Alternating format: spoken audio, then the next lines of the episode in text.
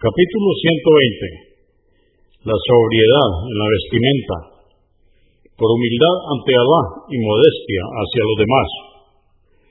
802. Narró Muad ibn Anas, que Alá esté complacido con él, que el mensajero de Alá, la paz de con él, dijo, aquel que deje la vestimenta ostentosa por humildad ante Alá, pudiendo vestir mejor, Alá le invitará el día del juicio a los mejores lugares para darle a escoger la vestimenta que prefiera entre las vestimentas de la gente de fe.